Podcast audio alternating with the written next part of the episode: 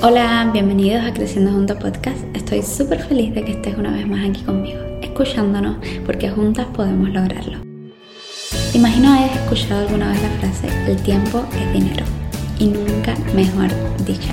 Hoy vamos a hablar de cómo podemos monetizar nuestro tiempo, de cómo podemos hacer de que sí, el tiempo se convierta en dinero y cómo podemos delegar esas tareas que no necesariamente tenemos que hacer nosotros. ¿Qué estoy haciendo yo que podría hacer cualquier otra persona? ¿En qué tareas soy imprescindible y únicamente puedo hacerlas yo?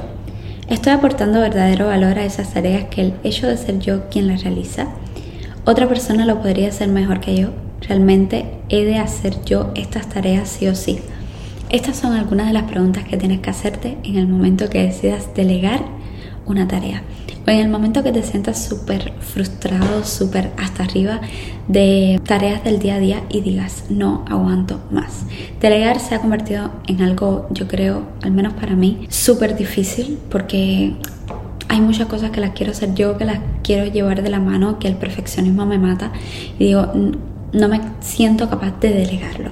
Ahora, una vez lo haces, te das cuenta que hay personas muchísimo mejores que tú y eso te lo puedo asegurar que pueden hacerlo. Por ejemplo, te digo con la web, te digo con eh, editar los podcasts, te digo con las redes sociales, que aunque tú seas el experto, hay muchísimas tareas que son repetitivas y la puede hacer otra persona. Te voy a dar algunos ejemplos de tareas que puedes delegar y que a mí me han resultado muy bien. Por supuesto no las tengo del todo porque mi negocio apenas está comenzando, pero quiero eh, aportarte un poco de luz en este sentido. Por ejemplo, las tareas administrativas, todo lo que tiene que ver con papeleo, impuestos, bancos, esto yo no toco nada. La comunicación de tu empresa, o sea, las redes sociales, la página web, el email, el email marketing. Como estoy construyendo una agencia de marketing, por supuesto, esto lo llevamos dentro, pero en caso de que seas una empresa, un proyecto completamente eh, desasociado de esto, tienes que delegarlo porque te lleva la vida y todo el tiempo. Además no vas a lograr los resultados que quieres, por supuesto, porque no eres experto en este tema. Puedes delegar además algunas reuniones o directamente quitar de las arriba la atención telefónica, la atención a algunos clientes que es muy repetitiva o ya una vez que le das entrada al cliente en tu empresa, pues delegar el paso a paso ese porque ya tienes creado proceso. Eh, las llamadas y visitas comerciales lo que no te gusta hacer y además lo que no sabes hacer o no eres bueno haciendo. Vamos a centrarnos o vamos a intentar centrarnos en lo que realmente somos buenos para sacarle muchísimo más provecho a nuestro tiempo y hacer que el tiempo se convierta en dinero. Hacer tú una tarea cuyo coste por hora podría ser inferior si lo delegas o externalizas, haces que pierdas dinero, porque por supuesto no estás haciendo aquello. El beneficio por hora es muchísimo mayor. Entonces si te dedicaras solo a eso que sí te genera dinero en tu empresa y externalizas o delegas lo que no, te va a salir muchísimo más rentable tu negocio y vas a poder convertir el tiempo en dinero.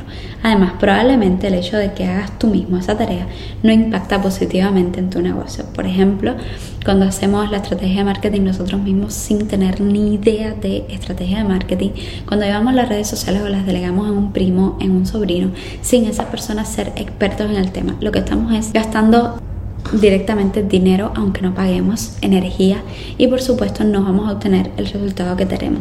Ante las diferentes tareas de nuestro negocio o las tareas que vayas a hacer, piensa, ¿tienes que hacerlo tú realmente? El resultado de lo que hagas tú es comparable con el que haría otra persona, un diseñador profesional y eh, que por supuesto te traería más resultados. ¿Aportas valor haciendo tú esa tarea? ¿Cuál es el coste de delegar esa tarea? O sea, directamente vamos a los números. Y si dedicas tiempo a otra cosa que aporte muchísimo más valor a tu vida o a tu negocio, ¿cuál será el resultado final?